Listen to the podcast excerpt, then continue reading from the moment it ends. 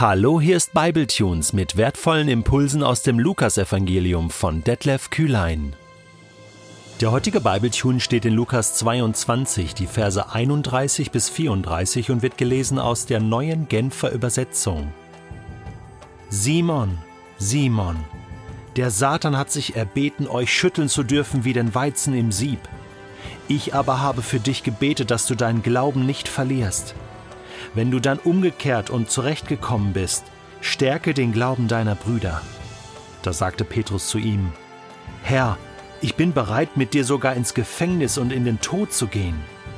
Doch Jesus erwiderte, Ich sage dir, Petrus, noch bevor heute Nacht der Hahn kräht, wirst du mich dreimal verleugnen und behaupten, mich nicht zu kennen.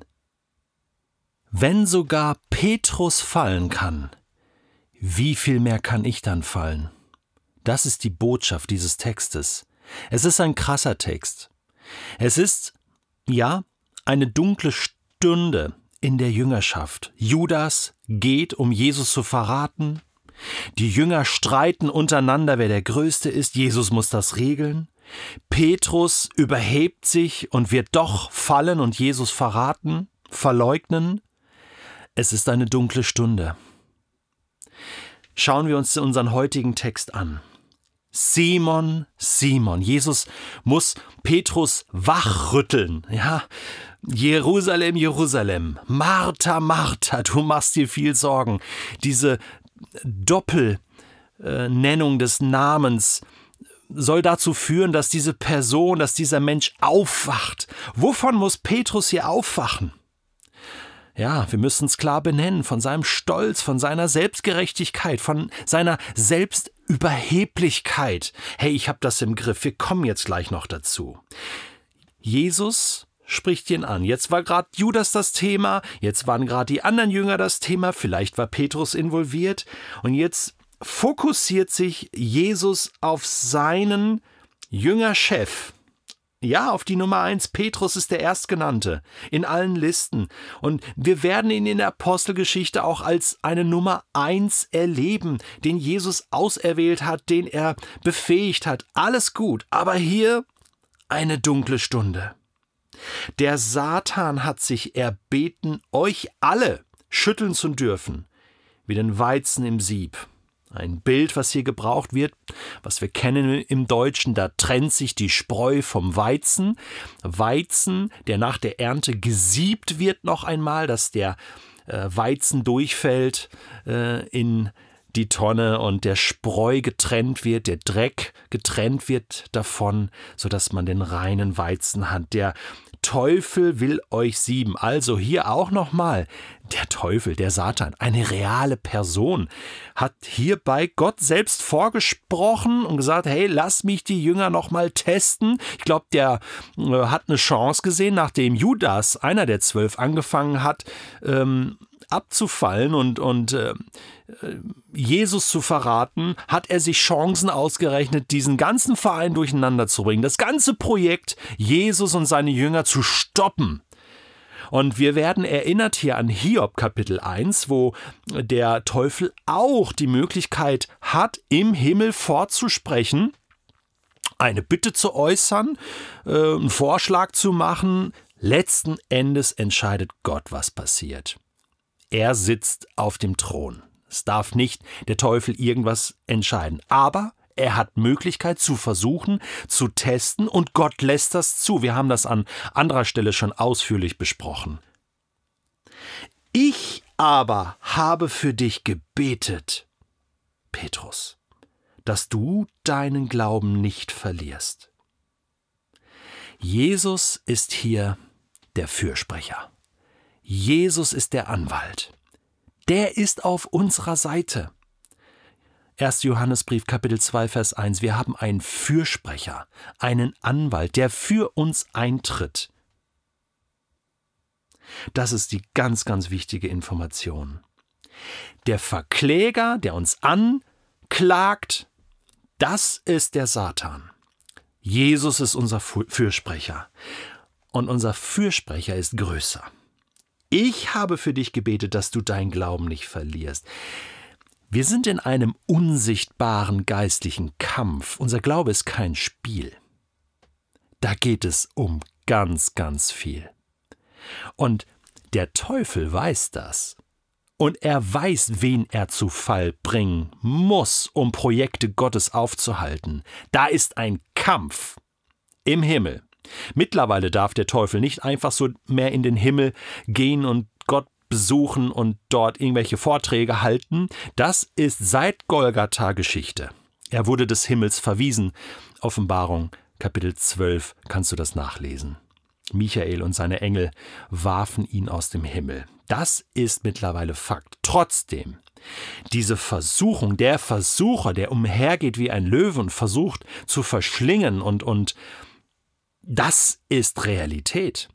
Und weißt du was? Ich bin so froh, dass ich einen Fürsprecher habe, der auch zu mir sagt, Detlef, ich habe für dich gebetet, dass du deinen Glauben nicht verlierst. Weißt du, was mir jetzt bewusst wird?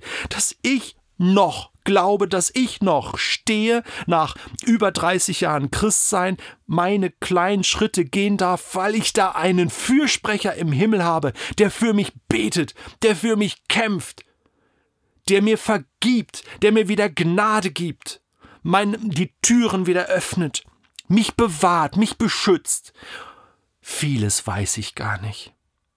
Von vielem bekomme ich gar nichts mit. Und obwohl ich nicht gebetet habe, obwohl ich bestimmte Dinge nicht gehorsam umgesetzt habe, trotzdem darf ich noch mit Jesus gehen. Warum? Weil ich so gut bin? Nein, weil Jesus so gut ist. Weil Jesus mein Fürsprecher ist, damit ich meinen Glauben nicht verliere. Und jetzt sagt ja Jesus zu Petrus, Du, wenn du dann umgekehrt und zurechtgekommen bist, dann stärke den Glauben deiner Brüder. Das ist ein Schlag ins Gesicht für Petrus. Du siehst ja, was mit Judas passiert ist. Petrus, wenn du nicht aufpasst, mit dir wird genau das Gleiche passieren. Nein, er geht noch einen Schritt weiter. Es wird passieren. Und wenn du dann wieder klarkommst, wenn du umgekehrt bist, dann in aller Demut, Petrus, kannst du anderen helfen, nicht auch den gleichen Fehler zu machen, dann kannst du andere stärken. Und jetzt, jetzt ist Petrus völlig gekränkt. Völlig. Da sagte Petrus zu ihm, Herr, ich bin bereit, mit dir sogar ins Gefängnis, in den Tod zu gehen. Das hat er ernst gemeint. Das muss man ihm auch hoch anrechnen. Der hatte wirklich diesen Mut und diese Tapferkeit und der wollte wirklich für Jesus kämpfen. Das werden wir später auch noch sehen. Ja. Das tut er wirklich. Aber Jesus muss ihm sagen, Petrus, du wirst fallen. Du wirst fallen einen tiefen Fall erleben. Du wirst mich verleugnen. Und zwar nicht nur einmal, dreimal. Ich weiß nicht, was ich gesagt hätte. Jesus sagt es so klar voraus, um Petrus deutlich zu machen, es wird etwas Schlimmes passieren, aber ich habe jetzt schon für dich gebetet, dass es nicht so schlimm wird. Also wenn ich das zu hören bekommen würde, würde ich ja verzweifeln und sagen, äh, okay, ich nehme mir ganz fest vor, hey, wenn ich in der Situation bin, hey, du sollst mal sehen, ich werde nicht fallen, ich werde aufpassen, ich werde... Und doch wird es passieren. Und doch passiert es Petrus. Und er fällt. Und Jesus fängt ihn auf. Natürlich wir wissen aus dem Johannesevangelium Kapitel 21, dass Jesus Petrus auffangen wird und dass es in Erfüllung geht, dass sein Glaube hält. Ja. Aber so gehen wir durch Höhen und Tiefen und Jesus weiß das. Und Jesus tritt für uns ein. Und ich möchte dir dieses Bewusstsein für diesen geistlichen Kampf, der da stattfindet, deutlich machen. Dieses Bewusstsein öffnen dafür. Wir kämpfen nicht gegen Menschen, heißt es in Epheser 6, nicht gegen Fleisch und Blut, sondern gegen geistliche, himmlische Mächte. Und unsere Waffe ist das Gebet. Und was mir jetzt gerade gut tut, ist zu wissen, Jesus betet für mich und er hat mich gelehrt zu beten und führe uns nicht in Versuchung, sondern erlöse uns von dem Bösen. Das ist das, was wir beten und damit aktivieren wir den Himmel. Und der Himmel ist auf unserer Seite, auf deiner Seite und auf meiner Seite. Und weißt du, ich habe gerade schon meine Andacht für mich persönlich gehabt, ich habe den Text gelesen und habe mit Jesus schon darüber gesprochen, Und ich bin mit ihm schon Situationen in meinem Leben durchgegangen, hab gesagt, danke Jesus, dass du, dass du da für mich gebetet hast, dass du mir da den Glauben erhalten hast. Und dass du mich wieder aufgefangen hast, obwohl ich gefallen bin, wie bei Petrus. Und weißt du, das wünsche ich dir jetzt auch, dass du jetzt eine ganz persönliche Zeit mit Jesus hast und mit ihm diese Dinge besprichst, ihm dankst, klärst und auch sagst, hilf mir daher, schütze mich da, stärke mich da, ich brauche deine Unterstützung, deine Fürsprache. Amen.